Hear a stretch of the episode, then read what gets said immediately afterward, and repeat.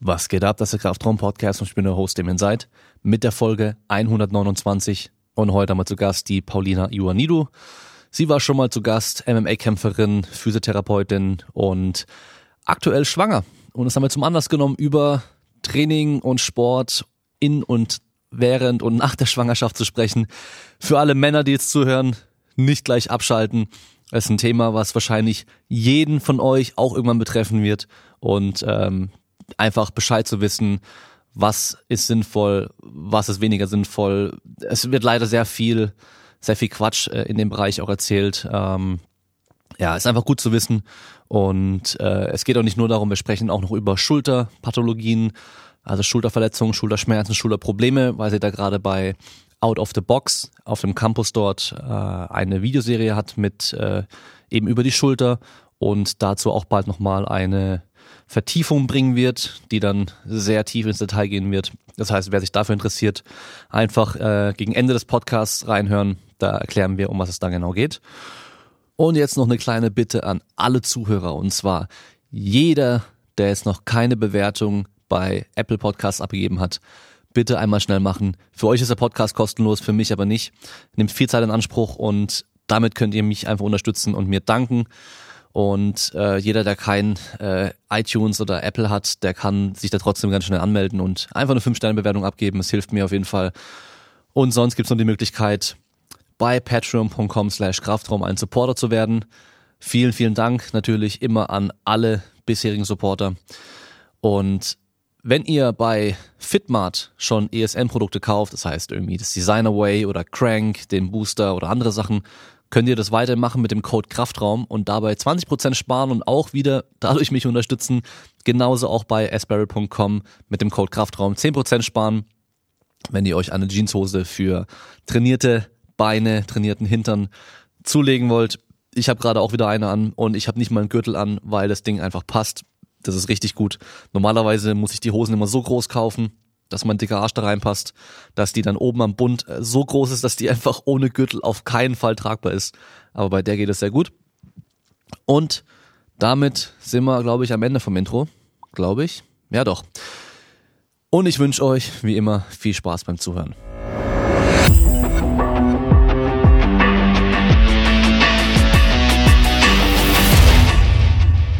Als erstes, wie geht's dir? Gut geht's mir. Ähm, ja, also Corona äh, ja, betrifft mein Business nicht ganz so sehr wie alle anderen. Insofern arbeite ich noch recht fleißig und dementsprechend kann ich mich eigentlich echt nicht beschweren. Und außerhalb von Business, wie geht's dir da? Da geht's mir ziemlich gut. Äh, der Nachwuchs wächst im Bauch und ähm, ich glaube jetzt fünfter Monat ist äh, ab nächster Woche angesetzt. Ähm, insofern bin ich echt erstaunlich äh, irritiert, wie gut das Ganze vonstatten läuft. Also diejenigen, die ich irgendwie bei mir in der Behandlung in der Praxis hatte, die schwanger waren, ähm, denen geht's deutlich schlechter als mir.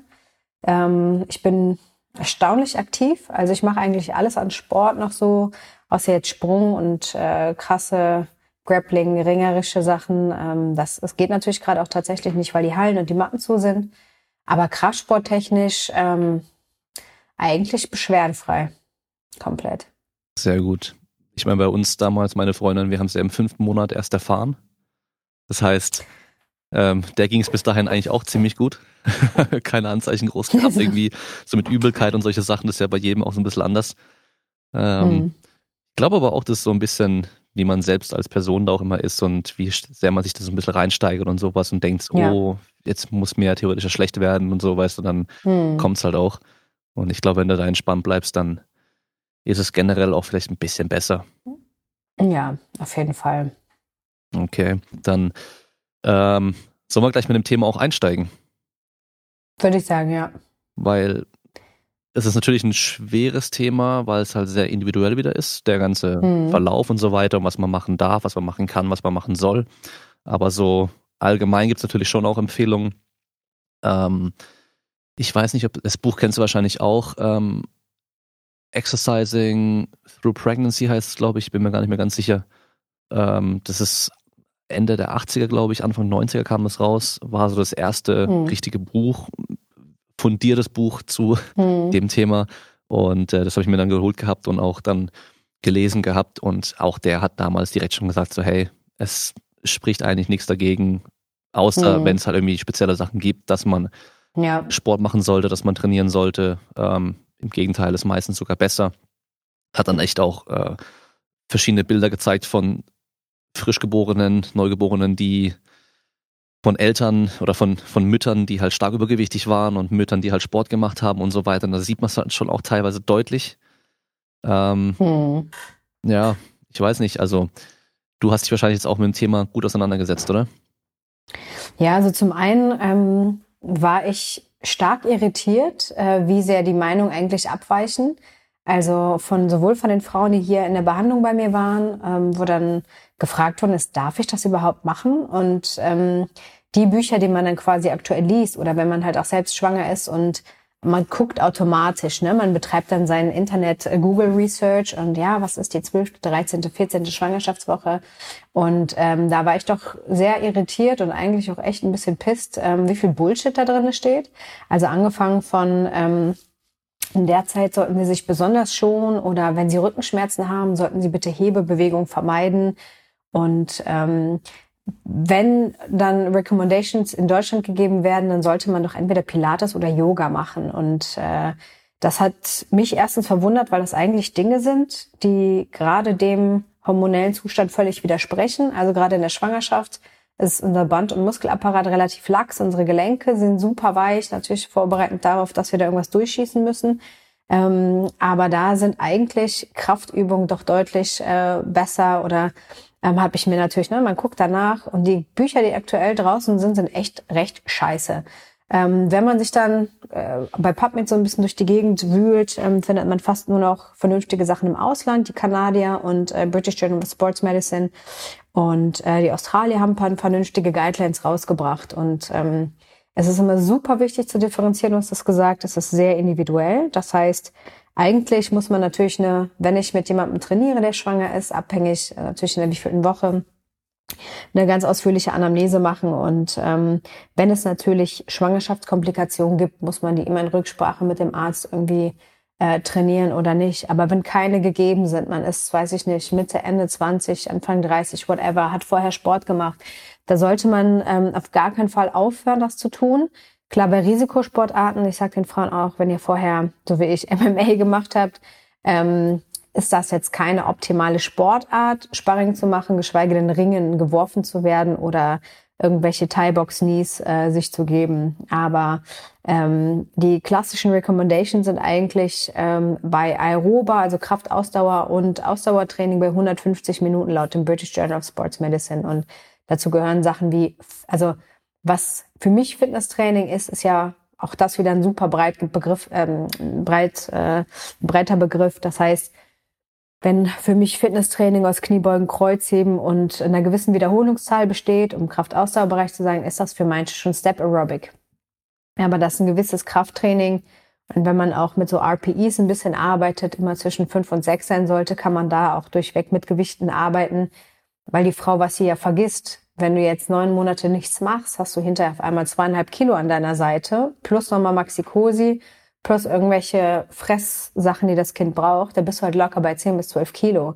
Und da ist es schon völlig legitim zu sagen, okay, wir arbeiten jetzt mit einer 12 Kilo Kettlebell, machen ganz normales, ob das ähm, Kettlebell-Kreuzheben oder seitliches einarmiges Kreuzheben, äh, Lateral Crunch, das war oder einfach Carries sind, wir müssen dich für die Belastung vorbereiten, die danach passiert. Und das ist eigentlich der Hauptpunkt, den ich immer gerade bei den Frauen postpartum sehe, dass sie halt entbunden haben und völlige Lappen sind.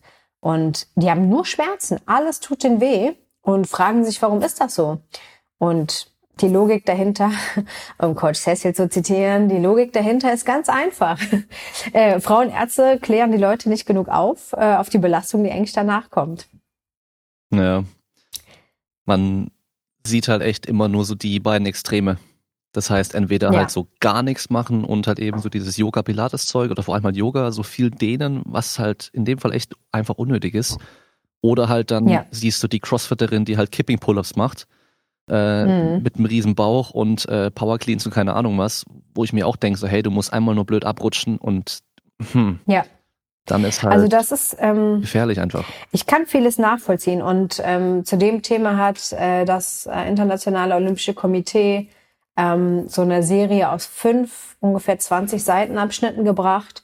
Und äh, das war tatsächlich echt ganz geil. Also diese IOC Pregnancy Guidelines, ähm, das geht oder ist spezifischer tatsächlich für Athletinnen gestaltet worden, weil zu dem Thema, und das hat mich natürlich äh, extrem beschäftigt, wenn Sportlerinnen schwanger werden, ist das immer eigentlich in erster Linie ein Mindfuck, weil du aus einem einem Extrem in das andere fällst. Das heißt, wenn du eh eine Sportart, ob das jetzt CrossFit, ob das Hockey, ähm, außer vielleicht Radfahren und beim Radfahren auch muss man halt gucken, was fahre ich? Fahre ich Bahnrad? Bahnrad ist Sturzrisiko super hoch.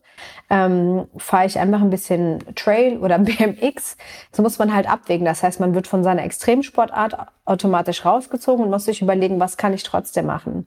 Äh, zusätzlich kommt der Punkt, und ich glaube, das ist für jede Sportlerin, die in Gewichtsklassen äh, gekämpft hat, das zweite Problem, ähm, was esse ich, wie esse ich? Und dass das eh grenzwertige Themen sind, die im Leistungssport die letzten Jahre so deutlich prominenter geworden sind, weil ich glaube, es gibt keine oder doch, es gibt vielleicht irgendwie fünf Prozent von den ähm, Sportlerinnen, Leistungssportlerinnen, die in Gewichtsklassen waren, die absolut gar keine äh, Essstörungen entwickelt haben. Aber zudem, wenn du in Gewichtsklassen warst, du hast immer eine krassen, einen krassen Fokus auf dein Intake. Du bist immer im Überlegen, äh, was habe ich gerade gegessen, warum ist das so? Und du guckst eigentlich irgendwie automatisch immer, dass du nie über eine gewisse Grenze isst, um einfach off-season dein Gewicht zu halten.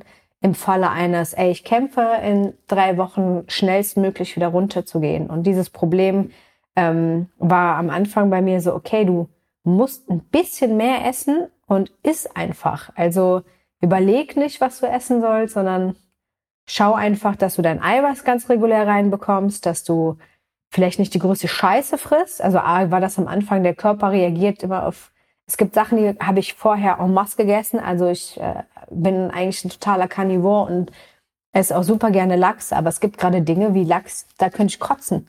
Ähm, dass man halt einfach guckt, okay, kriege ich auf jeden Fall das Wichtigste rein, kriege ich meine Mikros und Makros so gut rein, dass ich, da muss ich halt auch sagen, das ist äh, Typussache. Ich gucke einfach, dass ich moderat das quasi Sollgewicht zunehme, weil ich hinterher keinen Bock habe, wenn ich irgendwie 30, 40 Kilo zunehme, was ich hier auch schon hatte, wo Leute innerhalb von ein paar Wochen aufgegangen sind.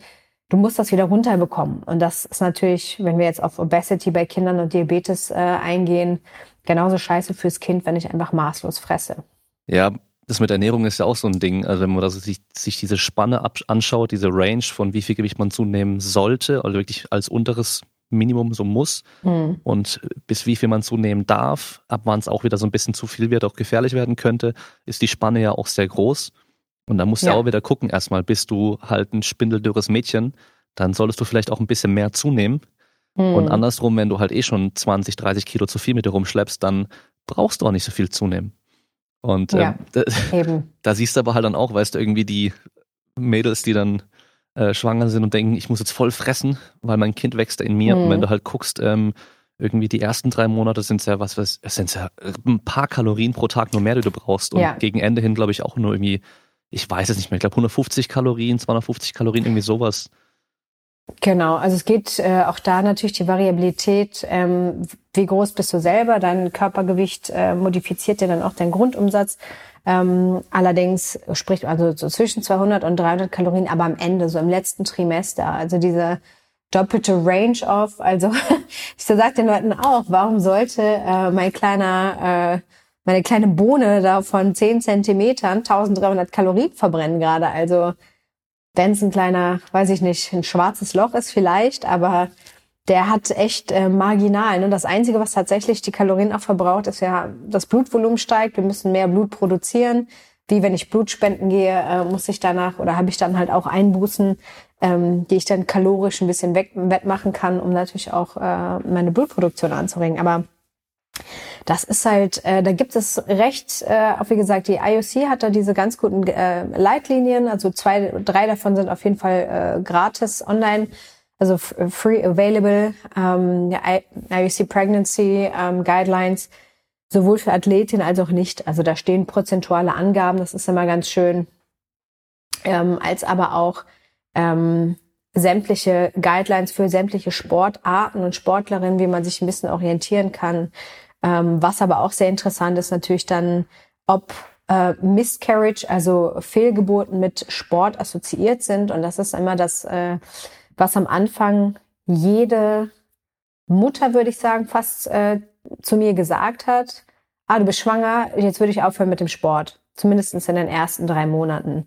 Und ähm, wenn, und die Fehlgeburtenrate ist in Deutschland, ähm, die liegt tatsächlich, ist höher als man glaubt, also bei 30 Prozent bis zur zwölften Woche. Und die Frauen, und das ist dann ja immer so die Frage, diese klassische Schuldzuweisung, habe ich etwas Falsches gemacht oder habe ich zu viel gemacht? Äh, außer ihr hattet einen krassen Impact, also ihr hattet einen Autounfall, Fahrradunfall, ihr seid ähm, ja, hab geboxt und euch ist jemand mit einem Flying Knee da reingerast, ähm, hat Sport, also Physical Activity, moderate Physical Activity, kein Impact darauf. Und die meisten Miscarriage oder Fehlgeburten sind ja im Rahmen von äh, genetischen Defekten, die halt komplett am Anfang fehlgeleitet worden sind, also irgendwelchen Defekten, wo es so oder so nicht zustande gekommen wäre, dass ein lebendes Wesen daraus entstanden wären oder halt Probleme äh, im Anhang Gebärmutter, Plazenta, also Deformitäten, Alter und so, Drogen und Co., Alkoholabusus, äh, das ist natürlich jetzt komplett ausgenommen, aber die sportliche Aktivität, und das hat das British Journal of Sports Medicine echt gut rausgebracht, ähm, hat keine Korrelation zu Miscarriage und erhöht auch diese Rate nicht. Und äh, Wichtig auch zu wissen, ähm, desto fitter die Mutter ist, und das ist auch statistisch immer ganz schön, ähm, desto einfacher sind teilweise die Geburten einfach. Das heißt, die Belastung und Belastbarkeit kardiovaskulär, die du beim Pressen hinterher da leisten musst, wenn du fit bist, dann ist das für dich nicht ansatzweise so schlimm, als wenn du neun Monate Couch Potato warst und auf einmal den, ich nenne das mal, wie bei South Park den größten Stuhl deines Lebens produzieren musst und dann einfach mal lange da äh, durchhalten musst, äh, das ist super anstrengend. Und wenn du vorher nicht einfach mal einen Hit, in, also nicht weißt, was es heißt, mal 5x5 äh, mit RP8 gemacht zu haben, dann ist das deutlich anstrengender.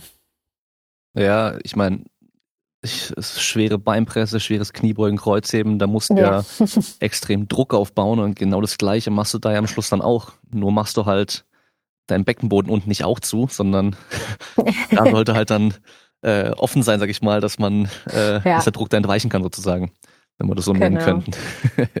genau. Ja, was denkst du, woher kommt denn das, dass so viel, so viele Fehlinformationen da einfach rumgehen? Ähm, also zum einen glaube ich einfach schlicht und ergreifend, dass die letzten 20 Jahre auch gerade so vielleicht in Deutschland Korrelation DDR, ist aber eine andere äh, Generation an sportlicher Motivation gewesen. Ich kann es halt nur auf Deutschland beziehen. In den USA, die haben ja noch mal so eine andere, äh, ich nenne das mal Mesospiritualität, also mit so Yoga und Body und bla. Das sind ja noch andere Spinner. Ähm, aber ich glaube halt einfach, dass die Gesellschaft grundsätzlich ein bisschen verweichlicht ist, was einfach äh, Training angeht. Es ist einfach anstrengend. Warum soll ich wegen einer Schwangerschaft äh, anfangen, Sport zu machen? Und ähm, natürlich ist eine Schwangerschaft anstrengend. Also es ist, man ist müder als normal, man merkt auf einmal Körperteile. Also ich habe in meinem Leben noch nie ISG-Probleme gehabt und auf einmal merkst du, dass da hinten irgendwas ist, was zuckt oder zwickt und scheiße ist auf einmal. Und ähm, wenn du das vorher noch nie hattest und selber keinen Sport gemacht hast, warum sollte mich das jetzt motivieren, sowas zu machen? Da gehe ich lieber zum Osteopathen und lass mir ganz sanft mit irgendwelchen, der ganze Bullshit bringt ja eh nichts am Ende, ähm, ich wollte gerade sagen, wir sollten vielleicht kurz einwerfen, dass äh, wenn du schwanger bist, dann dein Becken und so weiter, da wird ja schon auch ein bisschen gearbeitet. Das ist heißt einer der ja. wenigen Zeitpunkte, wo am ISG wirklich was sein könnte mal. Also zum einen muss man auch sagen, und das ist, ähm, also das habe ich jetzt auch selber ein bisschen gemerkt, ähm, dass die Hebammenindustrie, und ich wie gesagt, äh, es gibt sicherlich auch Vereinzelte, die das echt richtig gut machen. Und ähm, aber es gibt auch viele, und da bin ich natürlich gerade selber so ein bisschen bei einer gelandet, aber das ist halt in, in Deutschland tatsächlich einfach ein Mangelproblem. Also ich kann mir jetzt auch nicht einfach zehn neue aussuchen, wo ich sage, das passt, sondern ähm, ich brauche eine und äh, die muss mir am Ende doch bitte kurz helfen. Äh, oder wenn ich entbunden habe, einfach zwei, drei Sachen zeigen und gut ist. Aber das sind alles, ähm, die sind oft sehr esoterisch angehaucht. Also äh, die arbeiten gerne mit irgendwelchen Meridianen bei Rückenschmerzen und Co. Und wenn ich mir dann denke, ihr müsst die Leute einfach anfangen zu belasten oder zu beladen, besser gesagt, ähm, weil die Rückenschmerzen der Bauch drückt alles nach vorne. Die Muskulatur, das merke ich zum Beispiel beim Beugen. Ne, dass das Training situationsabhängig für jede Schwangerschaft anders ist. Also jede Woche fühlt sich anders an. Das ist alles völlig normal. Und wenn ich auch jemanden habe, und deshalb äh, nochmal ausschließend auf die Anamnese, wann ich wie was trainiere, äh, ist völlig normal. Aber man kann seine Bauchmuskulatur nicht mehr anspannen. Du kannst einfach nicht mehr einen Pressdruck aufbauen. Ähm, aber trotzdem muss man den Rücken trainieren. Und ähm, auch da, ob das jetzt in verschiedenen Bereichen ein gewisses Gewe Beweglichkeitskraft äh, Mittelmaß ist, das muss man halt individuell schauen. Aber es lohnt halt nicht da, sich irgendwelche komischen Steine aufzulegen oder Akupunkturnadeln reinzusetzen. Ähm, da ist echt äh, mal leider völlig auf fehlgeleitet. Und das sind aber auch immer so die, ich weiß nicht, das ist äh, echt so ein bisschen Branchen äh, addicted. So die Schwangeren fühlen sich immer so als schwache Heilige, die jetzt gerade irgendwann sowas austragen. Also ich merke das selber auch bei diesen Vorbereitungskursen, ähm, die sich dann aber auch echt so ein bisschen in diese Position gerne bringen. Äh, zum Beispiel dann auch sagen, ah, Schatz, kannst du mir bitte die Schuhe zu machen? Äh, das meine ich auch mit dieser generalisierten Schwäche. Also, dass du, sobald du schwanger bist, wirst du so eingepackt oder packst dich selber ein und hoffst, dass andere das machen. Und äh, das ist aus irgendeinem Grund wird das so akzeptiert, weil es vielleicht auch einfach viel bequemer ist als äh, während der Schwangerschaft, wo es eh gerade ein bisschen anstrengender ist, einfach nochmal ein paar Kniebeugen, Kreuzheben zu machen, Ausfallschritte zu machen, Carries zu machen. Das, wir reden jetzt nicht von krassen Gewichten, aber mach mal ein paar Carries mit sechs Kilo. Das ist eine Einkaufstüte. Das bringt niemanden um. Und das führt auch nicht dazu, dass du dein Kind verlierst, sondern es wird dir hinterher helfen, im DM rechts die Pampers und links keine Ahnung was zu tragen, während du ein schreiendes Kind auf dem Rücken vorne hast. Aber das ist äh, einfach, glaube ich, ein Gesellschafts-Education, äh, also so ein Aufklärungsproblem.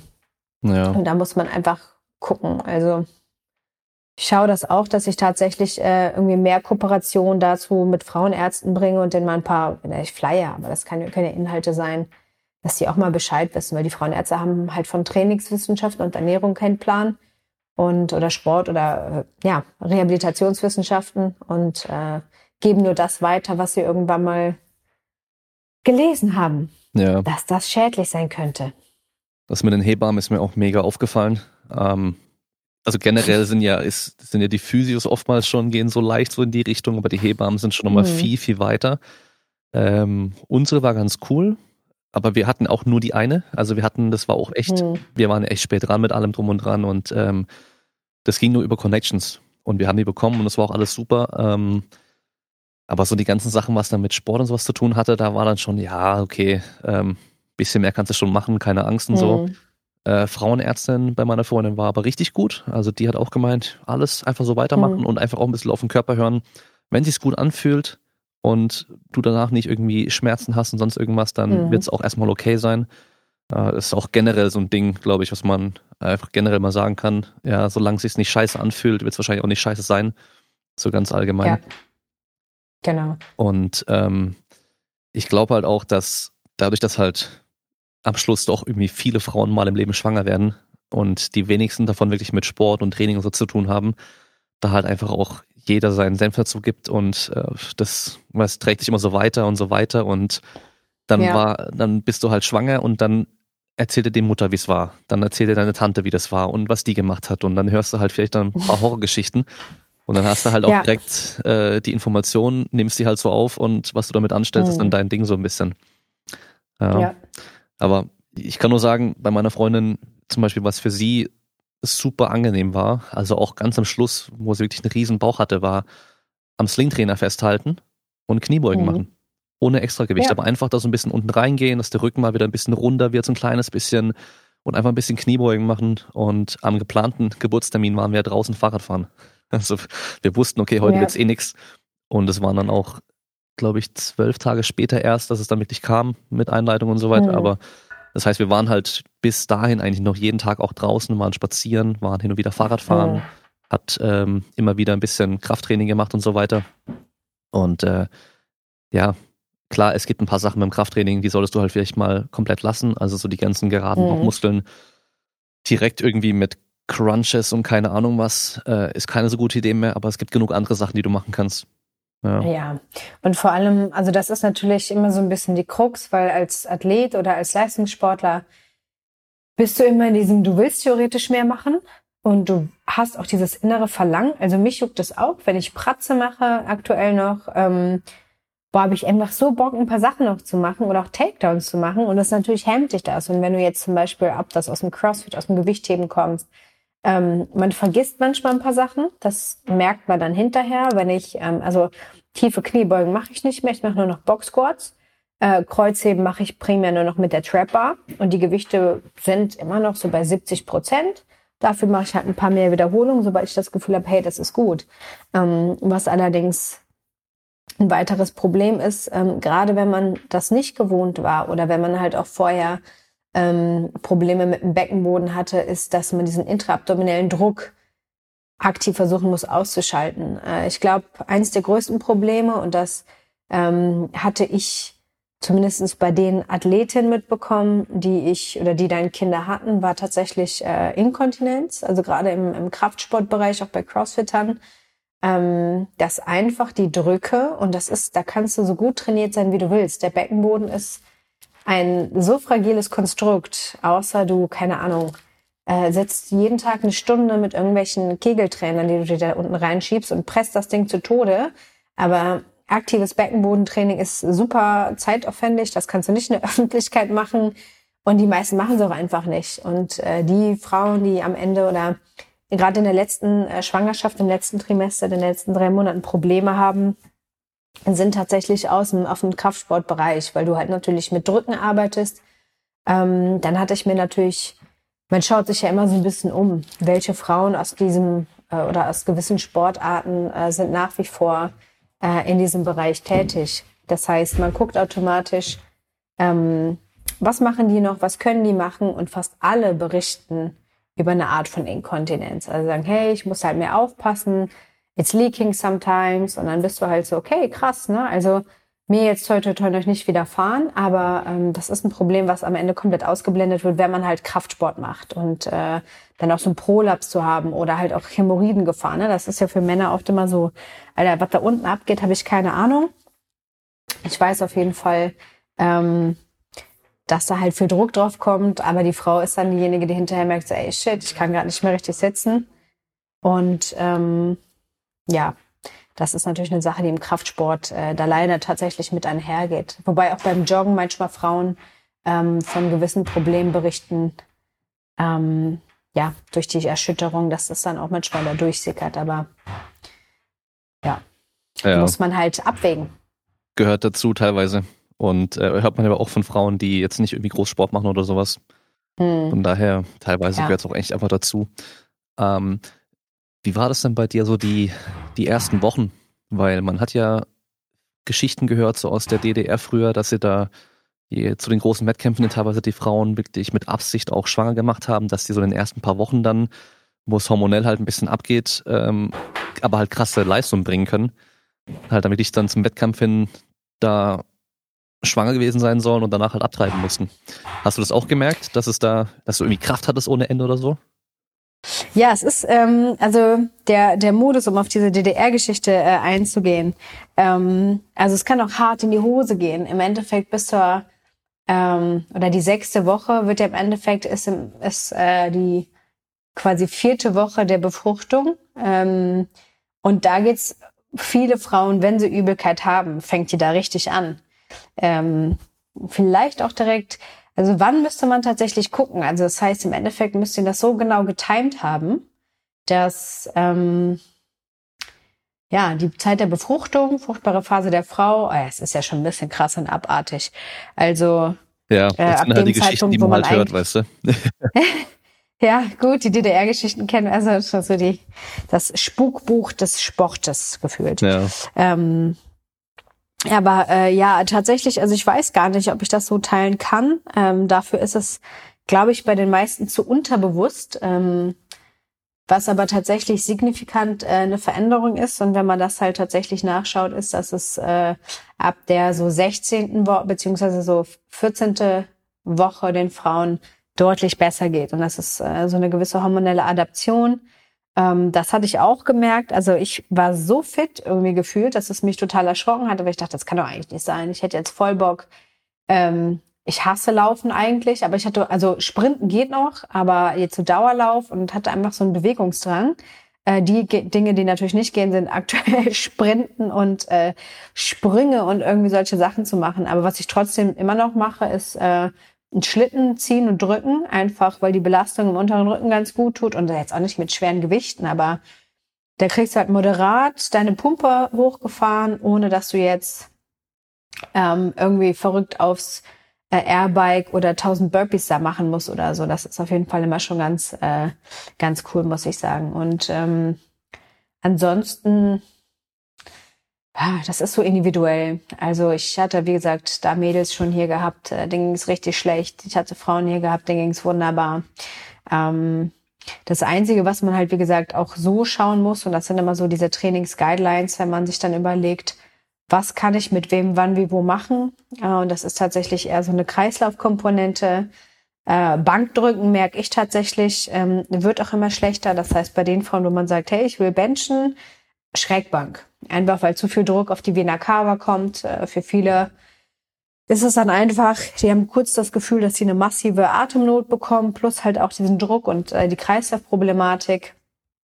Bei Kardiobelastung, Fahrradfahren tut vielen gut, Schwimmen tut vielen gut, Joggen. Ich habe verrückte Mädels hier gehabt, äh, die ähm, zwölf Kilometer bis zum achten Monat gelaufen sind und ähm, weil die es vorher auch gemacht haben oder Marathons gelaufen sind und ich mir hinterher nur gedacht habe, also ich hätte mich eingestuhlt wahrscheinlich oder hätte, keine Ahnung. Also die Brüste wachsen bei den meisten äh, exorbitant und äh, wenn die dann anfangen zu hüpfen, das macht keinen Spaß mehr. Das ist wahrscheinlich wie große Hoden bei Männern. Das, da tut weh irgendwann, wenn, wenn die floppen und wenn du dann auf einmal laufen musst. Das ist nicht so geil. Und ja, da gibt's halt, also Fahrradfahren und Schwimmen gebe ich mich gut als Cardio-Training äh, mit äh, zufrieden und zurecht. Und äh, ja. Ja, in dem äh, Buch, ähm, was ich da gelesen hatte, stand zum Beispiel auch drin, dass du die Sachen, die du im Sportlich schon die ganze Zeit auch gemacht hast davor, die kannst du erstmal auch ruhig mhm. weitermachen. Ähm, ja. Aber eben Sachen, die du nie gemacht hast, solltest du vielleicht auch nicht dann in der Schwangerschaft irgendwie anfangen. Ja. Das heißt, wenn du halt vorher ja. nie groß joggen warst, solltest du jetzt nicht denken, oh, ich laufe jetzt noch schnell einen Marathon, bevor ich äh, entbinden gehe. Ähm, genau. Weil es einfach eine neue Belastung, eine ungewohnte Belastung ist, plus eben die ganze Veränderung durch die Schwangerschaft. Äh, von daher was man halt sonst auch gemacht ja. hat, vielleicht je nachdem, was man da gemacht hat, einfach ein bisschen runterstufen, ein bisschen nach Gefühl gehen und ähm, auch gucken, wie der Körper reagiert. Ja. Genau, genau. Also grundsätzlich die Prophylaxe, die die Frau während der Schwangerschaft für Postpartum, also nach der Entbindung betreibt, ist meines Erachtens der wichtigste Aspekt und das, was ihr euren zukünftigen Kindern Gutes tut damit, ähm, zusätzlich das gerade so eine Epigenetik und in dem quasi, also wie wirken sich Gene oder wie kann ich Gene durch meine Alltagsaktivitäten modifizieren und wie kann ich das Ganze auf mein Kind eventuell übertragen, ähm, mittlerweile so weit in die Forschung gekommen sind oder angekommen sind, dass sportliche Aktivitäten ebenfalls auch die Sportlichkeit des Kindes fördern. Und ähm, klar, wenn man jetzt so wie ich und mein Partner sehr sportliche Menschen sind und Dragon Ball Fans und wir natürlich gerne hätten, dass unser Kind ähm, irgendwann so exorbitant krass gut wird in allem, äh, dass sie natürlich auch gucken, ne? Also mein Mann guckt dann immer so, ach ja, cool, machst du das noch schön und ist halt froh darum, dass ich mich bewege. Genauso, äh, dass man sich halt wirklich vernünftig ernährt. Man muss jetzt keine krasse Wissenschaft draus machen, aber ähm, was viele auch unter ausgewogener Ernährung nicht verstehen und einfach zu schauen, grundlegende Elemente. Ne? Ich habe, äh, es gibt tatsächlich auch Frauen, die sagen, Eiweiße während der Schwangerschaft würden die Nieren schädigen, weil wir eh schon äh, ein, ja, also die, die Differenz ist immer ganz simpel. Habe ich Beschwerden, habe ich Probleme, sind meine Organe alle funktionsfähig, ist meine Schwangerschaft funktionsfähig, dann sollte ich nicht nicht auf Eiweiß verzichten. Und die Log also wir bestehen aus Protein, aus Eiweißen und unser Kind wird gerade aus Lego-Eiweißen zusammengebaut. Ähm, deshalb verstehe ich auch leider diesen sehr gefährlichen Hintergrund nicht, wie viele Frauen gerade auf so Low-Protein ähm, kommen und sich halt überlegen, dass das Eiweiß, auch der, der Mythos, dass man kein Whey-Protein nehmen darf während der Schwangerschaft, ist halt schon ähm, völlig erlogen. Also hat irgendjemand behauptet mal, das würde dem Kind schädigen und ähm, ja, wenn du stoffst vielleicht.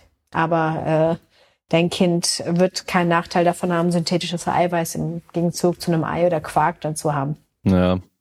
Ja. Ja, man muss einfach nur bedenken, man soll nicht rauchen und nicht trinken und andere Drogen nehmen, weil dein Kind es auch direkt abbekommt. Und genauso die Effekte Ja. von Sport und einer guten Ernährung bekommt dein Kind auch ab. So einfach ist es Genau. halt, ja. Und Es ist äh, tatsächlich leider so. einfacher dann später.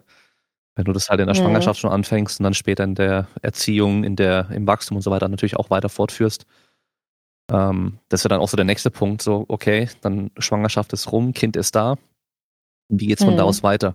Ähm, ich hatte jetzt gerade erst vor ein, zwei Wochen eine Athletin, Roller Derby Spielerin, die ihre zweite, ihr zweites Kind bekommen hatte. Und das war dann zwei Wochen erst her. Und die fühlt sich super, die fühlt sich top. Und die würde gern wieder was machen. Mhm. So, halt auch Sportlerin, weißt du, die will einfach wieder was machen, so schnell wie es geht, irgendwie, der fehlt es auch. Und sie fühlt sich da gerade auch gut und hätte das gerne gemacht. Und ich mache aktuell mit denen über Videochat, mit denen einmal die Woche dann das Training zu Hause Mhm. statt in der Halle, wo wir sonst machen. Und sie hat gefragt, ähm, ob sie da mitmachen kann, ähm, ob das dann geht, was ich meine und so, ob sie vielleicht einfach nur das Warm-up mitmacht und so weiter. Da habe ich zu ihr Mhm. gesagt, du, so früh nach der Schwangerschaft ist einfach noch nicht mein Bereich und hör drauf, was deine Frauenärztin sagt und hör drauf, was deine Hebamme sagt. Auch wenn von Mhm. mir aus die Hebamme irgendeinen Scheiß redet erstmal, ja, aber die Hebamme ist trotzdem bei ihr vor Ort und guckt sie an und so weiter, ähm, so wie die Mhm. Frauenärztin eben auch und ähm, ihre Ärztin hat Ja. dann auch gemeint, dass es gut war, dass ich das gesagt habe und sie erst nochmal mit der Ärztin sprechen soll und so weiter und sie soll nämlich noch ein bisschen low machen.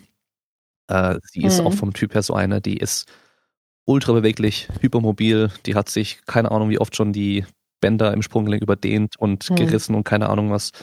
Äh, macht gerne Yoga, ja, und das macht sie jetzt gerade auch so ein bisschen Schwangerschafts-Yoga. Braucht sie nicht. Die ist eh Gummi, weißt du so. Und ähm, aber wie gesagt, ich habe halt gemeint, hey, erst nochmal abklären bitte und dann kann man später mal gucken, so wenn die sagen, wenn die es okay Ja. geben. Also ich warte mir erst das Okay vom Arzt ab. So wie bei einer Verletzung Ja. halt auch im Endeffekt. Ja, nach einem Knochenbruch komme ich auch nicht zwei Wochen danach und sag, ja, mach einfach mit, das passt schon. Hm. Ja, das ist ähm, tatsächlich auch ein sehr großer Bereich mit einer sehr, sehr großen Grauzone und halt auch nach wie vor vielen Mythen. Ähm, zum einen hast du natürlich die Verletzungen, die während einer Entbindung, während einer Schwangerschaft passieren. Ähm, da immer unterscheiden zu müssen, wurde es operativ geholt, also Kaiserschnitt oder Zange, Glocke, was auch immer. War die Mutter bei Bewusstsein oder nicht? Also was eine natürliche Geburt? Ähm, wie lange hat das gedauert? Habe ich Verletzungen im Bereich des Darms? Ähm, und das ist natürlich dann immer komplett abzuwägen. Wenn ich eine komplette ähm, ich sag mal, reibungsfreie Geburt habe, du hast immer Mikroläsionen, weil das ist völlig normal, wenn ich einen Stoff ähm, dehne, also eine Jeanshose, wo ich auf einmal einen Basketball durchquetschen muss, die wird auch ihre Spuren haben. Das wird dann auch nicht mehr so sein wie vorher. Wenn ich einen Kaiserschnitt habe, und das kann man sich als Mann nicht ganz vorstellen, ich kann auch nicht jeder Frau empfehlen, sich vorher sowas anzugucken. Ich habe es im Rahmen meiner Ausbildung bestimmt zehnmal gesehen, und zwar zwei verschiedene Techniken. Wenn man beim Kaiserschnitt äh, sogenannte Reißtechnik bekommt oder wenn das operativ sauber geschnitten wird. Und ähm, die sogenannte Reißtechnik, äh, da wird ein ganz kleiner Schnitt gemacht und der Arzt steckt seine beiden Finger da rein und reißt eigentlich die Haut und die einzelnen Strukturen alle auf, weil durch das Reißen die schwächsten Faserverläufe aufgehen. Das heißt, angeblich hast du eine bessere Heilung. Ähm, wenn man das gesehen hat, ist man doch schockiert, wie so ein Gewebe oder wie tief eigentlich durch verschiedenste Schichten so ein Kaiserschnitt geht. Ähm, für viele ist das mittlerweile entweder ein kosmetisches Ding und sagen, ja gut, dann schone ich halt meine äh, Vagina quasi und alle anderen Strukturen des Beckenbodens. Ähm, aber wenn du danach, für jeden, der schon mal eine Blinddarm-OP hatte, der weiß, Husten, Lachen, Niesen, aufs Klo gehen, ist die Hölle. Und für jeden, der danach schnell wieder Sport machen möchte, der kann mindestens sechs bis acht Wochen mal davon ausgehen, dass wenn die ersten Bewegungen, Husten, Niesen, Scheißen, schmerzhaft sind, dass du das genauso spürst, wenn du Sport machst. Und du kannst da in erster Linie ähm, kaum deine Muskulatur, deine Bauchmuskeln anspannen. Du hast ein massives Taubheitsgefühl, meistens in der umliegenden Region. Und ähm, ich weiß nicht, warum es der Trend eine Zeit war. Ich glaube so vor fünf, äh, zehn bis fünf Jahren. Also A, weil du das planen kannst. Für viele war die Planbarkeit der Geburt eine sehr wichtige Sache. Ähm, dann, wie gesagt, der Aspekt, äh, mein Beckenboden wird geschont und so weiter. Oder klar, es muss per Kaiserschnitt geholt werden. Ne? Also die Dringlichkeit ist natürlich da. Ich will den Kaiserschnitt nicht schlecht reden, der hat tausende von Kindern gerettet.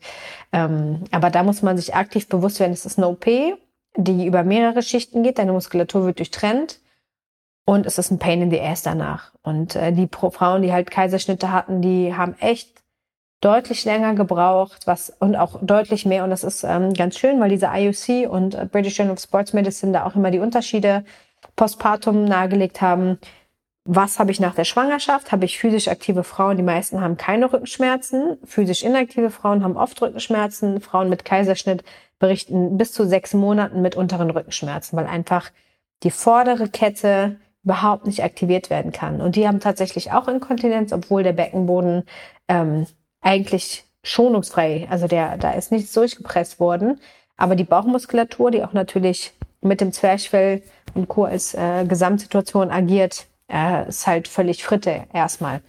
Das war, als hättest du dir einen fetten Muskelfaserriss oder als würdest du dir einmal schön durch den Quadrizeps äh, schneiden und den dann wieder versuchen zusammenzunehmen und dann mal in die Beinpresse gehen. Ja. Scheiße.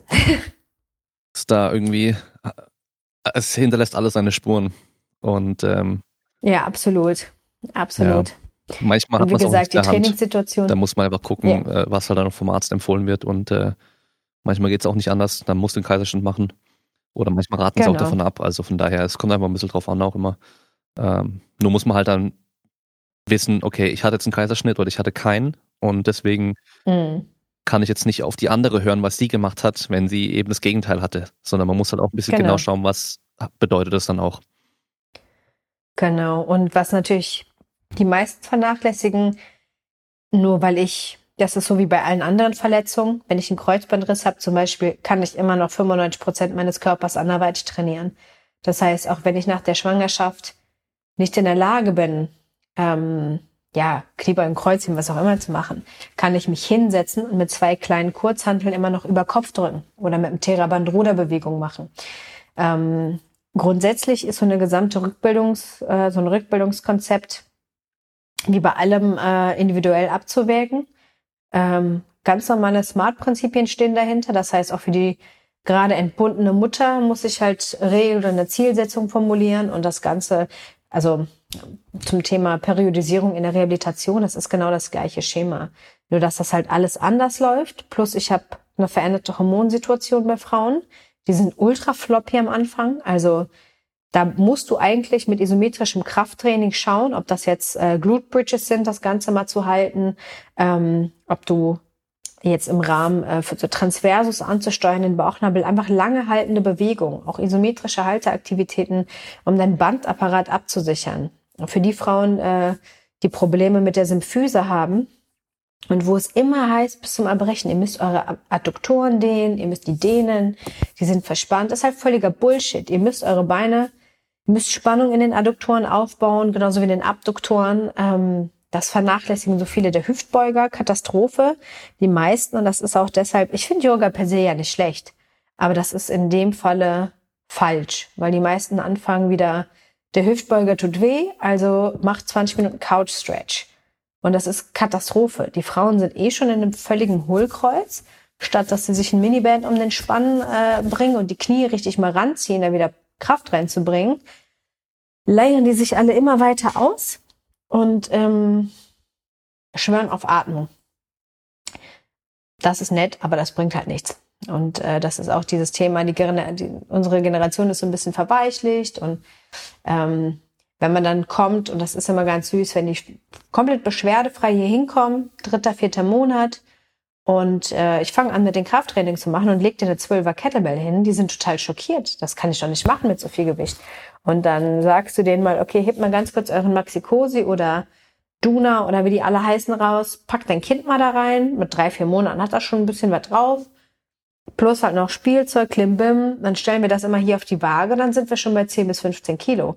Und das einfach nur mal ein bisschen strukturierter aufzubauen, ein paar Wiederholungen reinzubringen, ähm, Isometric Holster reinzubringen, Exzentrik reinzubringen, unilateral zu arbeiten. Das macht das Ganze nur vorteilhafter für die, weil die irgendwann leider nicht in der Schwangerschaft, die kommen meistens zu spät, weil da muss ich immer so ein bisschen äh, Schadensbegrenzung machen. Aber ähm, das natürlich, was dann nachfolgend darin äh, super wichtig ist, dass sie es aufbauen. Ne? Und gerade Schwangere haben nach der Entbindung so eine gute Ansteuerung, weil die ganzen Hormone gerade noch völlig am Umstrukturieren sind von Pregnancy Laxicity, kommen die halt wieder rein, Progesteron sinkt wieder ab. Eigentlich bist du äh, in einer super guten Phase, um richtig gute Muskeln aufzubauen. Äh, und das verpennen leider die meisten, mm. weil sie halt auf dem Petsyball ihre Hüfte rollen. Ja, und äh, hungern sich runter, damit sie wieder auf ihr Gewicht vor der Schwangerschaft kommen. Ja. Ja, da sind ja auch dann, weißt du, diese Beispiele von den Stars, die dann irgendwie, das war doch damals Heidi Klum, glaube ich, die dann ein paar Wochen nach ihrer Entbindung äh, auf dem Laufsteg wieder war und alle haben sie gefeiert, ähm, anstatt mal zu denken, so, ja. hey, es geht hier eigentlich um was anderes, nicht um äh, jetzt wieder in einem Kleidchen irgendwie schlank dazustehen, sondern du solltest dein Kind gut versorgen können. Also, wenn du stillen mhm. kannst natürlich. Ähm, ja. Ja, und halt nicht irgendwie einfach nicht stillen aus Prinzip und dann halt dich runterhungern, damit du schnell wieder bei deinem alten Gewicht bist und in deine Klamotten wieder reinpasst. Es gab, ähm, also ich bin jetzt nicht der größte Fan von Netflix-Dokumentationen, weil wir auch wissen, was an Research die alles betreiben. Game Changer. Ähm, aber die größte, die größte Liga der Menschheit. Ähm, aber da gab es tatsächlich ähm, eine, ja, wie nennt man das? Eine Dokumentationsreihe, die hieß äh, Das erste Lebensjahr, The First Year. Und ähm, ging im Endeffekt darum, die haben, äh, ich glaube, vier oder fünf Mütter aus verschiedensten Schichten begleitet. Ähm, einfach auch recht wertneutral geschaut, wer sich wie verhält und zwischendurch immer irgendwelche Forscher damit reingezogen. Und zwar jetzt ähm, tatsächlich Leute, die nicht nur irgendwo einen MD hatten und ähm, das gemacht haben, sondern äh, ich habe mich mal hinterher so ein bisschen dran geklingelt und geguckt, ob die überhaupt was mal publiziert haben, die Leute. Und ähm, die von denen, die dort waren, haben tatsächlich einen recht vernünftigen Status gehabt mit ca. 10 bis 15 Publikationen im zum Thema, den die dort auch vorgeführt haben. Also Hormonal Response zum Beispiel von Kindern auf die Mutter, ähm, Oxytocin als sehr wichtiges Beispiel. Und äh, in einer der Folgen, was ich eigentlich mit am spannendsten fand und wo es nach wie vor den geringsten Research gibt, ist, ähm, wie setzt sich Muttermilch zusammen? Und da war eine Forscherin, die ist eigentlich, ähm, war die Zoologin? Ich weiß es gerade gar nicht. Es war auf jeden Fall eine Biochemikerin und ähm, die hatte äh, das Experiment erstmal an fast 5000 Affen äh, gemacht. Das heißt, die hat die Muttermilch der Affen äh, komplett auseinandergenommen und äh, dann erst signifikante Unterschiede zwischen der Muttermilch bei Mädchen und Jungen festgestellt, als auch den Ernährungszustand der Mutter daraus evaluieren können.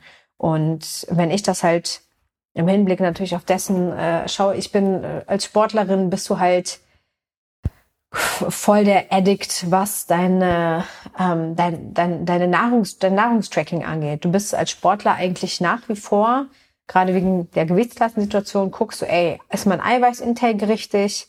Habe ich grob auch die Mikros, die ich nehmen soll, ob das Ballaststoffe, Vitamine, du, man supplementiert, man supplementiert auch fast immer während der Schwangerschaft.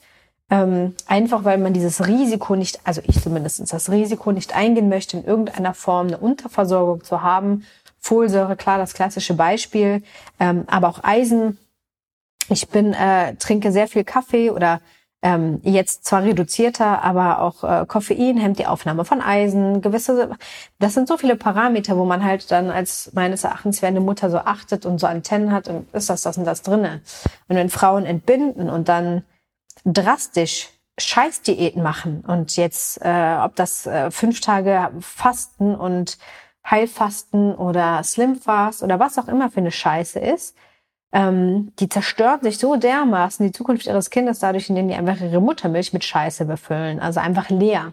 Und die haben auch gesagt, also die hatten zum Beispiel zwei Affen, ähm, die einfach auch Erkrankungen hatten danach und irgendwie viel zu wenig gegessen haben. Und äh, da meinten, meinte sie halt auch, die Milch war einfach nur wie Wasser. Also es war total nährstoffarm, ähm, viel zu wenig Fett drinne, ähm, Mikronährstoffe waren minimale Baseline von dem, was die Mutter aber wahrscheinlich auch aus ihren eigenen Körperreserven hergehen musste. Der glykogene Speicher wurde wahrscheinlich geleert für die Muttermilch und ähm, diese Forscherin hat das dann irgendwann, ich glaube, Inhalt war, dass sie am Ende dieses Abschnittes äh, die erste große Menschenstudie gemacht hat, in dem sie halt auch im Krankenhaus äh, Muttermilchproben äh, erfragt hatte von, glaube ich, Zehntausenden von Frauen um halt zu schauen, wie setzt sich sowas überhaupt zusammen und sind überhaupt Produkte wie Folgemilch adäquat in ihrer Zusammensetzung. Und das ist ja genauso die gleiche Sache, die Frauen überhaupt nicht hinterfragen. Die kaufen sich dann irgendwie Milupa oder Hip. Ähm, steht halt so, heißt halt Folgemilch, aber hat das in irgendeiner Korrelation, also ist es denn in irgendeinem sinnigen Zusammenhang zur Muttermilch oder ist das einfach random, weil irgendjemand gesagt hat, ja, das Kind braucht das? Die Dinge haben auch super oft einfach viel zu viel Zucker. Also guckt man gar nicht nach, aber Kinder, klar, dass Kinder Glucose brauchen, ist safe da, aber wie gesagt, auch die Eiweißresponse bei solchen Sachen ist äh, viel zu geringfügig äh, ja, eingesetzt in dem Bereich, weil die normale Muttermilch hat von, also ist jetzt nicht wie ein Proteinshake, ne? was man sich nicht so vorstellen, aber einfach die Zusammensetzung der Muttermilch, ähm, da müsste man meines Erachtens auch mal richtig genau schauen, hey, was, was führt dazu, dass das Kind so schnell in so einer kurzen Zeit wächst? Also jeder Mann ist interessiert daran, wie schnell Muskeln wachsen. Künstliche Muttermilch herzustellen. Ja, da Für Arnie. erinnert man sich an äh, Pain and Gain, die Szene, wo ähm, ja. der Dwayne Johnson-Charakter dann das erste Mal dann in der Bar drin ist mit dem anderen und er fragt, ähm, ob er schon mal Muttermilch getrunken hat, wenn er da noch irgendwie, was war es, BCAAs oder irgendwas reinmacht, sagt er doch, das ist dann mhm. wie Wachstumshormone und äh, ist a good shit und er hat dann eine Schwangere von der kriegt nee. oder eine eine ehemalige Schwangere von der kriegt er das dann. ja. ja. Ich kann mir vorstellen, dass die, dass bestimmt einige früher äh, Muttermilch getrunken haben aus genau dem Grund, weil sie denken, dass die Kinder damit so krass wachsen, dann müssten wir ja auch damit schnell wachsen. Ja. ähm, was ich äh, ein bisschen schade finde oder fand damals, ähm, ich habe versucht, mich zu informieren, was ähm, Ernährung bei Säuglingen und Kleinkindern verschiedener Altersstufen und so weiter angeht, weil ich meine, wir finden für uns sofort, okay, so irgendwie 2,2 Gramm pro Kilogramm Körpergewicht, Eiweiß, dann hast du irgendwie die maximale Muskelproteinsynthese, bla bla bla, so und so viel von dem und dem, so als Minimum und so. Und da findet man fast gar nichts. Du findest eigentlich nichts wirklich. Mhm. Und es ist echt irgendwie ein bisschen, weißt du, auch wenn man einfach nur so, okay, äh, in welcher Range vom Eiweiß sollten wir uns in Großgruppe bewegen? Weil, ja. ähm, weißt du so, ich meine, klar, wenn ich jetzt gucke, meiner wiegt jetzt 13 Kilo, muss jetzt nur 26 Gramm Eiweiß am Tag essen oder braucht der deutlich mehr, das Doppelte oder braucht der gar sogar noch weniger, mhm. keine Ahnung. Und da habe ich echt nichts gefunden. Ähm, das ist auch gar nicht, äh, also ich, ich, weiß auch gar nicht, ob das ähm, in Deutschland zumindest äh, durchsetzbar wäre, solche Studien durchzuführen. Aber eigentlich müsstest du ja ein Kind erstmal ganz normal an eine Spiro setzen, gucken, was überhaupt der Grundumsatz von so einem kleinen Ding ist. Und und dann natürlich schauen, wie ist der Aktivitätszustand, äh, Standard durch, weiß ich nicht, äh, mal zwei Wochen beobachten, je nachdem, was sie für ein, äh, ob das Activity Tracker, was auch immer ist, reichen ja grobe Parameter. Ähm, und dann müsste man sich einfach mal tatsächlich hinschauen und gucken, ob überhaupt die Proteinbiosynthese schneller oder wie viel schneller die abläuft und wie das Ganze synthetisiert wird. Ich finde es auch krass, dass es dazu nichts gibt, weil eigentlich müsste ja bei Kindern, und das ist ja jetzt keine invasive Studie, die du da machen würdest, aber wenn du einfach mal von der Überlegung, und das ist äh, auch das, was ich meine, ob das jetzt eine Folgemilch ist oder all die Sachen, die du im DM für Kinder bekommst, ist halt nur Carbs eigentlich. Ja. Also da hast du Apfel, Matsche, Kartoffel, äh, Karottenmatsch äh, und Rindfleisch, Stückchen, Hühnchen. Das ist ja, ist ja ein Spurenelement von einem Tier, was da drin ist. Ähm, wenn ich aber tatsächlich auch zum Beispiel überlege, wie unterschiedlich die Differenzen sind von Deutschland zu Griechenland, also ich wurde als Kind sehr früh mit sehr viel Eiweiß und Fleisch gefüttert. Ähm, das heißt, als Kind bekommst du weichgekochte Eier. Mhm. Eigentlich jeden Tag habe ich als Kind, also sobald ich feste Nahrung kochen, es lag auch daran, dass wir Hühner hatten, muss man auch einfach sagen. Ähm, aber auch Käse, also Feta und einfach so Lebensmittel, wo man früher auch gesagt hat, na, hat viel Kalzium, hat halt einfach viele Nährstoffe als konstant Mörchen Kartoffeln. Und ähm, auch Fleisch eigentlich, einfach weil es mir auch geschmeckt hat. Ähm, dass man natürlich guckt, ich würde jetzt auch meinem Kind einfach, weil ich äh, das kleine Wesen bekommt durch äh, normale normale Nahrung eigentlich alles so mit rein. Da muss ich jetzt nicht mit äh, Whey supplementieren. Ähm, aber das wäre eigentlich tatsächlich einfach mal nachzuforschen. Also ich äh, würde da auch nochmal mich hinterhängen, äh, die ein oder andere, auch zum Beispiel Judy mal nachfragen, was es da für Guidelines gibt. Vielleicht haben die da intern noch irgendwie Forschung, die laufen oder halt irgendwelche Bücher, wo die sagen, hey, das ist äh, recommended, weil bei Kindern ist das tatsächlich so und so.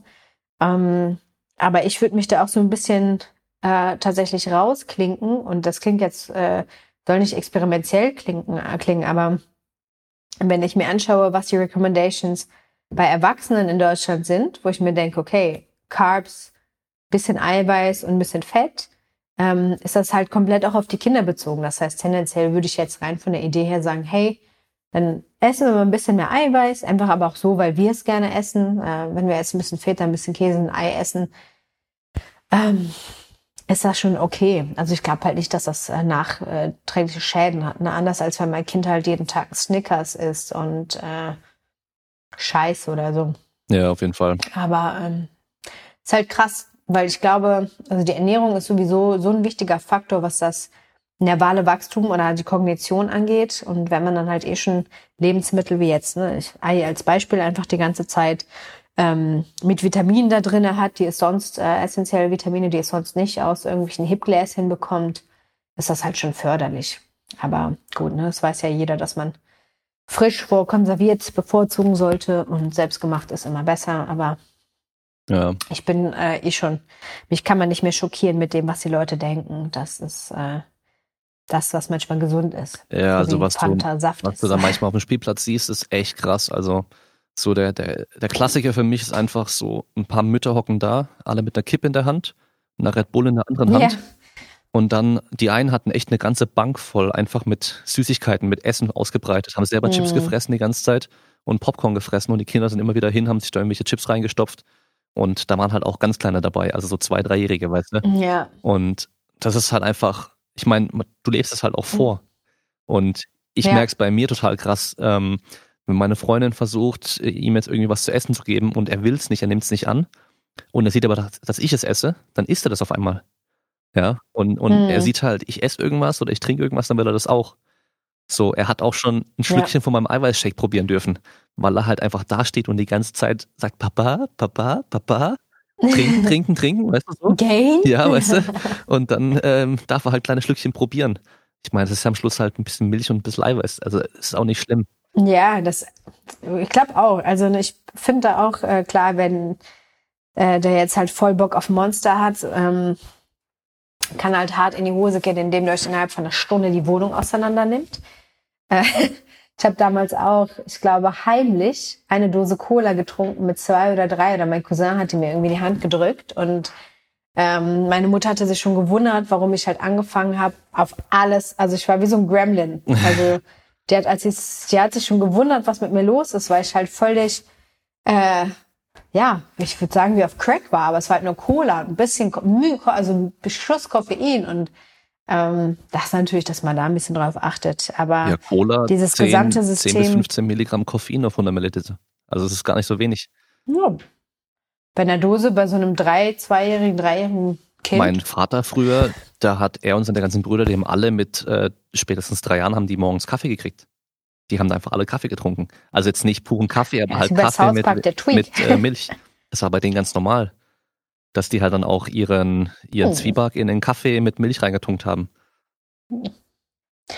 Ja, ich glaube, mir hätte das als Kind damals nicht geschmeckt. Ich meine, ich trinke echt viel Kaffee, aber ich glaube, als Kind wäre mir das zu bitter gewesen. Hätte ich doch Kakao lieber gefunden. Aber diese ganze Ernährungsschiene zieht sich ja am Ende komplett durch und ähm, jetzt auch eine Bekannte von mir, die ist Köchin in der mhm. Kita mhm. und äh, das äh, wollten wir uns eigentlich äh, ja eigentlich mal zusammengesetzt haben, aber aufgrund der Corona-Situation jetzt nicht wirklich möglich, weil die einfach das Ganze mal reformieren sollte. Die ist jetzt seit, ich glaube, zwei, drei Monaten, also einen Monat bevor die ganze Krise angefangen hat, hat sie da den äh, Chefposten übernommen. Und äh, da wollten wir uns eigentlich mal konstruktiv zusammensetzen und auch die Bewegungsschemata, weil das ist, Ernährung ist nicht mein Bereich, ähm, dass ich da so ein bisschen meinen Senf zugeben kann, ist eine Sache. Äh, dann aber auch immer gerne verweise. Ähm, Judith hast du ja auch schon mal im ja. Podcast gehabt, ne? Ähm, wo ich dann explizit weiß, äh, die und die Person kennt sich damit besser aus, oder kann sich damit besser äh, auseinandersetzen und explizit für die Küche für Kinder sorgen. Ähm, auch da, wie gesagt, es ist halt super schwierig, weil es gibt äh, bei Kindern, glaube ich, einfach echt keine, keine offiziellen Recommendations, die halt aktuell und evidenzbasiert sind, außer halt die, die du so grob findest und das, was du halt einfach äh, im Supermarkt bekommst. Und ähm, das Schöne ist jetzt natürlich, dass jetzt wir haben ja immer nur Extreme. Wir haben Phasen, äh, so 60er bis knapp 90er Jahre, wo die Kinder super viel Sport gemacht haben. Ähm, oder halt dann, wie eigentlich jetzt, wieder in der nächsten Phase des anderen Extrems, die Kinder einfach nur fett und faul sind.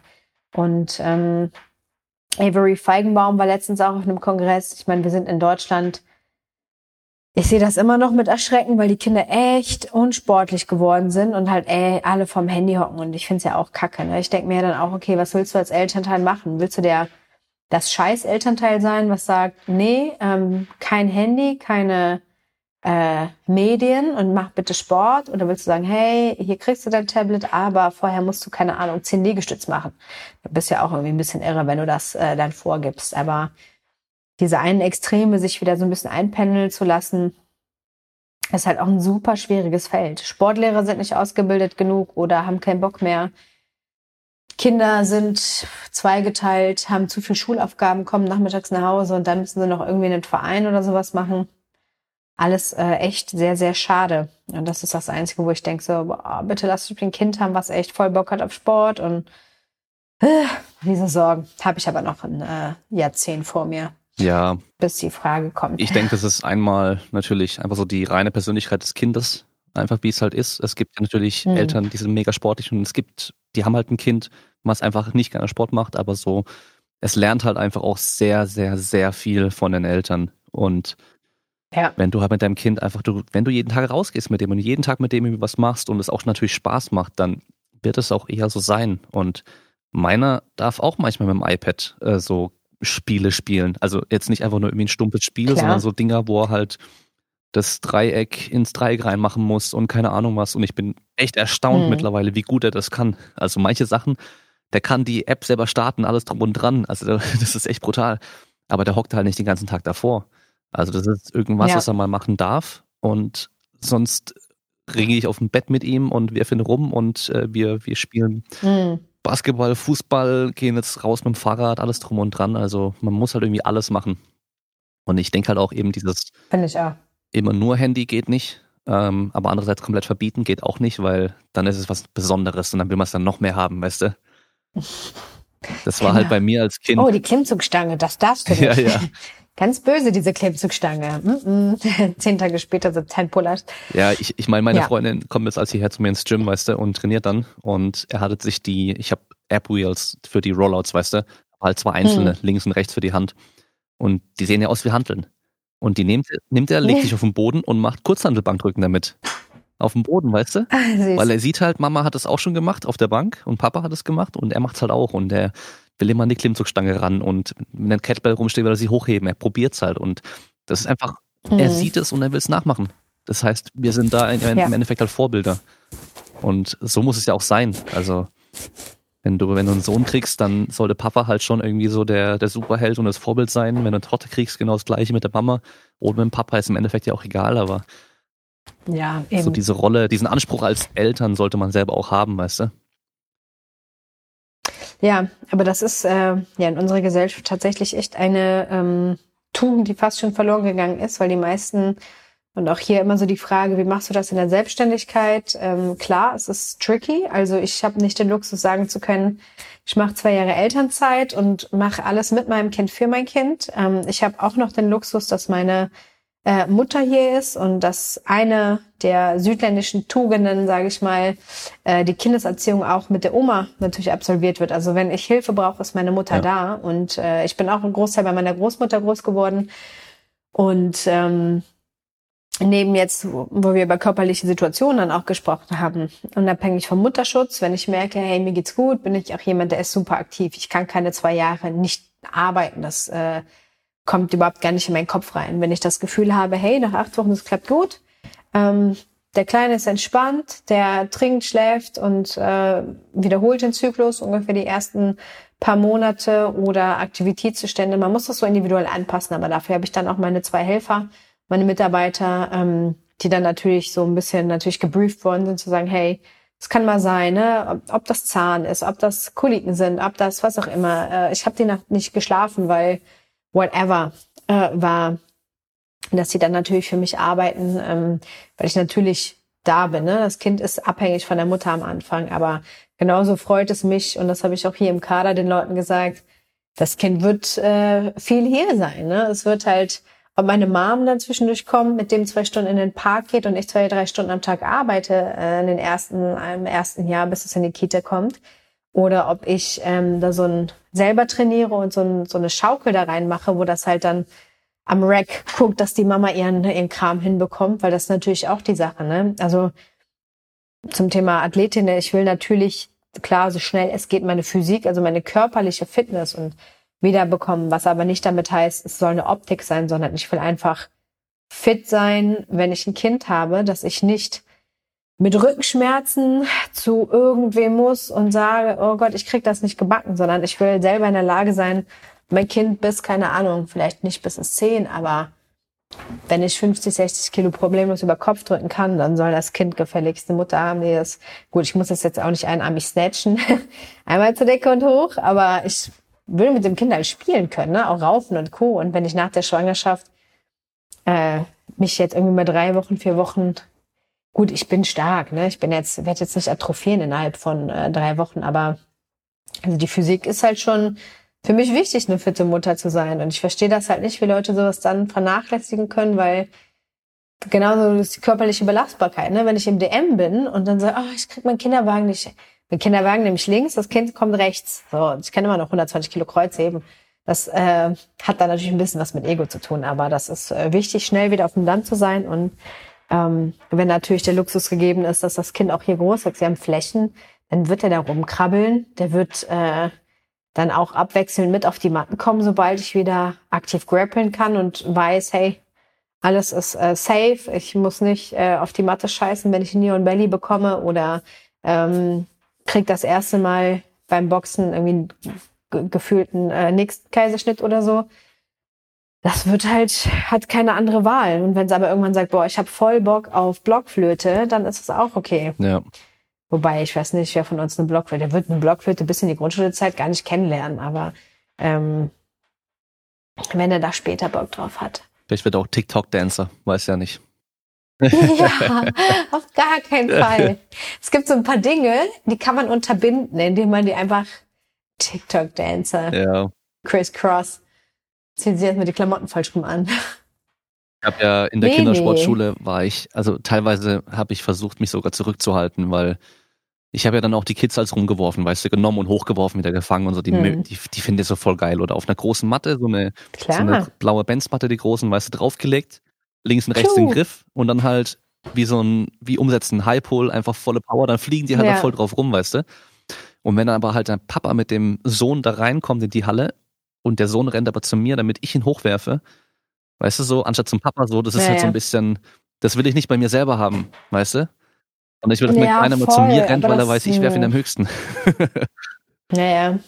Ja, aber das ist tatsächlich, also ähm, ich glaube, das wird später auch sehr lustig, weil Phil ist ja auch, also wenn man dann so die ganzen anderen Deadbots sieht, sage ich mal, auch so die Männer dann einfach die faul sind und wenn Phil dann da ist, der einfach seine, keine Ahnung, 50 Strict Pull-ups und 100 Push-ups am Stück, whatever macht und dann so das Kind einfach so in einem Arm so trägt, so hier, es kann auf zwei Beinchen stehen. Uh.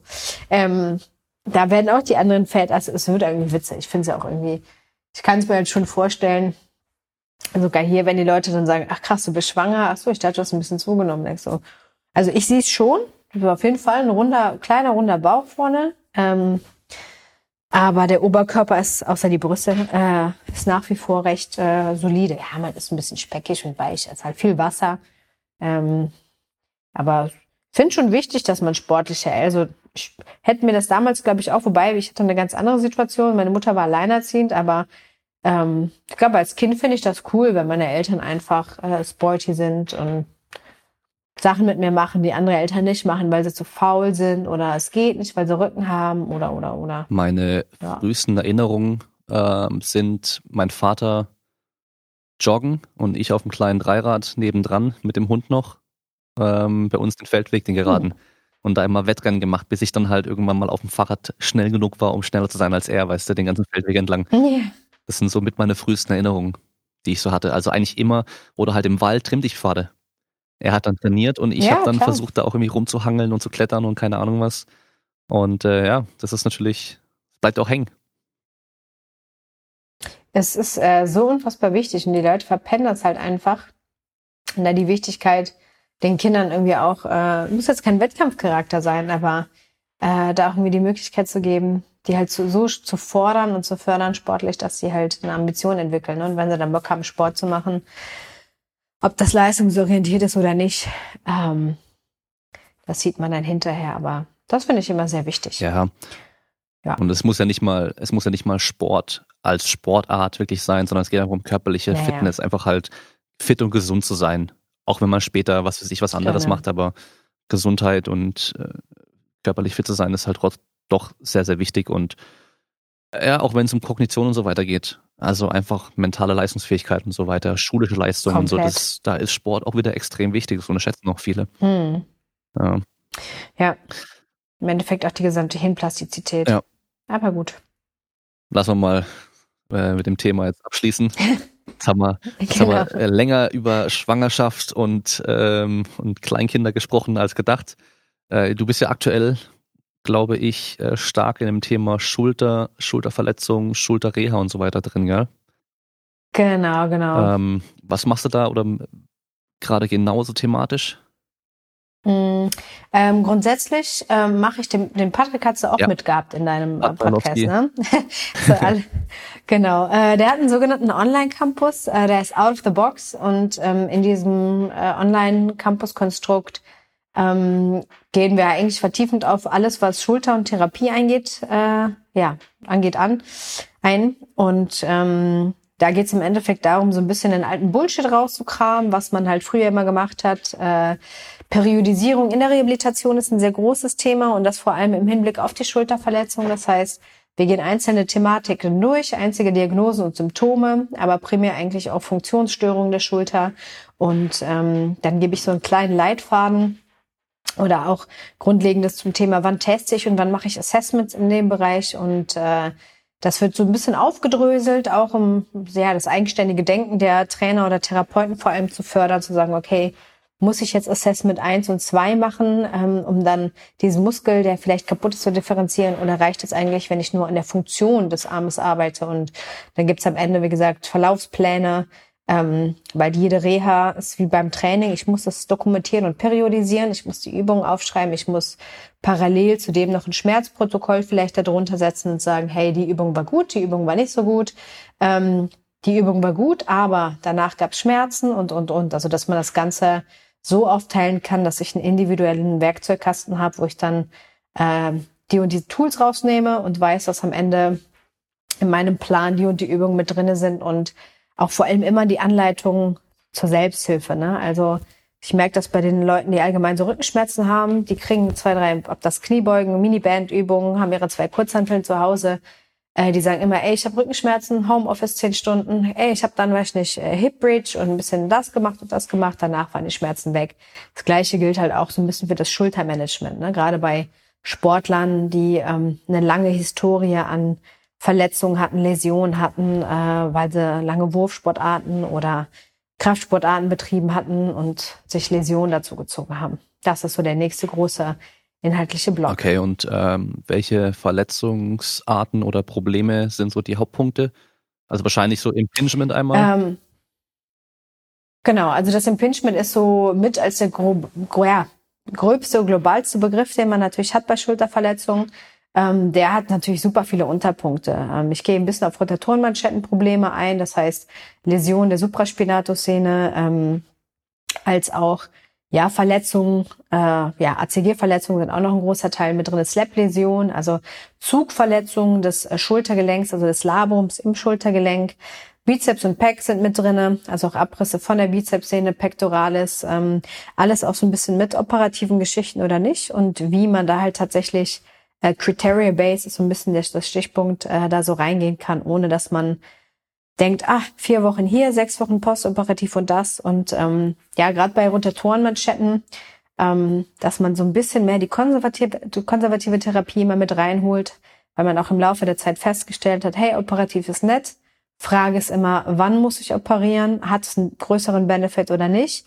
Wenn es keinen größeren Benefit hat, ist immer die Frage, warum mache ich das? Weil am Ende wirft es sich nochmal sechs Wochen zurück, weil wir eine Wundteilung haben, weil wieder jemand rangegangen ist. Und da gibt's eigentlich super viele Übungen und auch für sich selbst halt so Regressionsskalen zu sagen, hey, also die Kraftsportler kennen immer RPE, das Ganze gibt's auch für Schmerzen analog, also VHS-Skala, zu sagen, ähm, so und so ist gerade mein Heilungsverlauf und äh, dass man dann selber anfangen kann, sich seinen Therapieplan so ein bisschen aufzubauen. Ne? Also natürlich, ich sag auch immer, ich brauche immer einen Trainer oder jemand, der mir meine Trainingspläne schreibt, weil ich selber gefühlt alles mache und dann hinterher mich wundere, hm, das war jetzt aber komisch. Ähm, genauso braucht man jemanden, der einen Step by Step äh, durch die Therapie bringt, als aber auch halt drosselt. Ne? Das ist bei Sportlern immer Katastrophe. Also die wollen ja am liebsten, warum ist das nicht weg? Ich habe die Übung dreimal gemacht, aber ich habe noch Schmerzen. Nicht so ganz ruhig. ganz ruhig. Du hast zehn Jahre mit einer kaputten Schulter trainiert. Das geht nicht äh, in einer Session äh, Reha-Training sage ich mal, sondern auch da den Leuten so ein bisschen die Geduld und ähm, ja, die Ruhe beizubringen. Da habe ich äh, gestern dem Jonas Ries von Cook Frankfurt, der übrigens ja auch schon ein paar Mal hier im Podcast war, also ihr merkt schon, der Kreis schließt hm. sich so langsam, dem habe ich äh, eine Sprachnachricht geschickt, weil ich habe nochmal kurz mit ihm gequatscht gehabt wegen meiner Patellasehne, die jetzt gerade wieder Probleme gemacht hat und habe dann das erste Training mit seinen Tipps gemacht auch und habe ihm dann halt, ich glaube, einen Tag oder zwei später eben mein Feedback gegeben, so ja, ähm, fühlt sich gut an, ich habe keine Schmerzen, also bin ich geheilt, ich kann jetzt wieder Vollgas machen. Danke, ciao. So halb als ja. Witz, aber so machen es ja die meisten. Weißt du, so, okay, ja, sobald naja. sich wieder gut anfühlt, naja. gleich Vollgas drauf. Und das ist meistens ja. aber keine gute Idee. Ja, das ist äh, gerade bei Tindopathien ist das immer so super trügerisch, weil die Leute immer denken, ah geil, es tut jetzt nicht weh, aber das ist genau der Punkt, dass man natürlich immer in dieser, ähm, ja, in dieser niedrigen ähm, Schwelle bleiben muss, damit das Gewebe sich einfach erholt. Und äh, wenn man schon aus der Sportphysiologie kommt, Sehengewebe ist äh, schlecht durchblutetes Gewebe, was aber ähm, eine sehr hohe Schmerzexpression ähm, leider hat. Das heißt, sehen immer super empfindlich, ähm, heilen aber auch scheiße. Und ähm, ja, wenn die Leute solche Verletzungen haben, ist es halt immer so, bitte halt dich da dran. Ich weiß, du hast jetzt keine Schmerzen, aber das habe ich, 80 Prozent habe ich eigentlich immer, die Patella, also gerade bei Powerliftern Patella sehen. Und ähm, dann gucke ich mir halt immer auch die, die Technik so ein bisschen an. Ich bin jetzt kein Powerlifter-Coach, aber die Hebelverhältnisse kann man auch als äh, vernünftiger Trainer, Therapeut sehen, um zu sagen, hey, ganz ehrlich, du hast so einen Schub vorne. Ähm, wir ändern jetzt mal, gehen erstmal wieder auf Sumo komplett. Beispiel auch äh, beim Kniebeugen. Ich lasse manche Hüftimpingements super breit stehen, weil ich merke, deine Bänder kommen auf die Belastung eher zurecht, als super eng oder enger zu stehen. Und wenn du das Gefühl hast, mit dem Gewicht geht's im Sumo, dann steppen wir den Winkel Step by Step ein. Das heißt, wir gehen Winkel für Winkel oder Grad für Grad deine Fußposition ab, dass du wieder in einem Neutral Stance sein kannst und auch wieder vernünftig beugen kannst. Und ähm, oder auch Höhenvariation. Ne? Also wenn ich Leute habe, die Rückenschmerzen haben, ab einem gewissen Grad und wenn wir auch Gewicht rausnehmen und dann sage ich, okay, du hast halt immer bei 100 Grad Beuge ähm, Schmerzen, also fangen wir wieder bei Boxquads an. Und das ist äh, immer so der Unterschied zwischen, ich würde sagen, ja, Rehabilitationstrainern, die Regression zu finden und bei der Schulter das gleiche jetzt bei Pat zu gucken, hey, wo ist der Punkt, wo wir ansatzweise so weit kommen, wie es geht, aber schmerzfrei sind und äh, das ist halt bei Sehnenverletzungen halt noch deutlich äh, problematischer mhm. tatsächlich. Mhm. Weil die Leute denken, ah, ich bin schmerzfrei, geil und tschüss. Doch ja. nicht. Ja, man muss halt langsam wieder Kapazität aufbauen. Und das trügt halt, wenn man dann Sachen macht, die halt kein Trigger sind für diese Schmerzen und man sich dann irgendwie eine Woche lang mal oder zwei auch gut fühlt und dann aber wieder diesen Trigger wieder mit reinnimmt. Ja. Also ich meine, ich habe da jetzt mit 80 Kilo so super Slow Kniebeugen gemacht, super kontrolliert, auch die konzentrische Phase, alles sehr, sehr langsam und halt null Bounce, beim Umkehrpunkt kurz warten, mhm. dass ich mhm. da halt echt einfach die ganze, den ganzen Schwung rausnehme. Und die Woche davor habe ja. ich mit 160 halt schön dynamisch gebeugt und das ist halt einfach was ganz, ganz anderes, mhm. kannst du nicht vergleichen. Ja, und ja. jetzt fühle ich mich gut, aber wenn ich jetzt wieder 160 draufpacke und daneben so dynamisch arbeite, habe ich wahrscheinlich wieder danach das Ziehen. Muss man ja. halt einfach einsehen. Auch das ist ähm, im Rahmen, also gerade bei Patellaspitze, da hatte ich auch mit dem Jonas ein bisschen diskutiert, der war zwischendurch hier in Düsseldorf gewesen, ähm, Isometrie reinzubringen. Ne? Ich bin auch nie ein Fan von Geräten, aber der, die, der, der Beinstrecker an sich ist ein echt vernünftiges Tool, um in gewissen Winkelpositionen vor allem isometrische Kraft aufzubauen. Und ähm, das ist so der nächste Aspekt. Auch bei den Sehnengeschichten, also bei der Schulter, äh, das, was in der Physiotherapie natürlich äh, völlig verpennt wird, sind Trainings- oder Kraftmodalitäten auszureizen, konzentrisch, exzentrisch, isometrisch und das halt im Rahmen der Heilungsverläufe so ein bisschen mit zu integrieren. Und das muss man bei Sehnenbelastung halt tatsächlich machen. Das Load-Capacity-Prinzip ähm, ist im Endeffekt immer das Gleiche, wird sich nie verändern. Nur ich muss die Load oder die ähm, meine Capacity in irgendeiner Art so anpassen, dass sie halt der Last dann gerecht wird. Und das kriegst du durch Isometrik äh, einfach immer ganz gut hin. Hm. Ich muss hier noch einen kurzen äh, ein äh, machen. Mein Akku ist gerade bei zwei Prozent und mein Ladekabel ist recht weit im Gym entfernt. Ich hätte jetzt auch eh gesagt, wir können dann langsam zum Ende kommen, weil ich cool. auch deinen Termin auch. Und ähm, oh, ja, stimmt. Oh shit. Ah, out, gut, of, danke. out of the box, da kann man deine, deine Einführung zur Schulter sich kostenlos angucken, soweit ich weiß, gell? Genau, genau. Und dann kommt dann ja eben umsonst. der Deep Dive. Und da kann ich auch schon sagen, dass ich da wahrscheinlich auch bald irgendwann äh, Beiträge, Inhalte bringen werde. Ach so, cool. Ich dachte, du willst dir den kaufen. Schade. Kaching. Und äh, Thema sind wir noch am Suchen, was ich da machen werde, aber kann sein, dass da auch mal was von mir kommt. Aber cool, dann äh, erstmal wieder danke für deine Zeit. ja, sehr gerne. Die, die, Message, die Message an die, an, an die Menschheit, die Zuhörerschaft hier, die können wir mal weglassen, dass dein Akku nämlich noch überlebt. Und äh, wünsche dir erstmal natürlich noch eine, einen weiteren guten Verlauf und äh, dass alles problemlos äh, passieren wird und keine Komplikationen gibt und dein Baby dann gesund auf die Welt kommt. Yes, wird es. Danke dir, Damien. Und bis bald. Haut rein, ciao, ciao, bleib stark. Jo, ciao.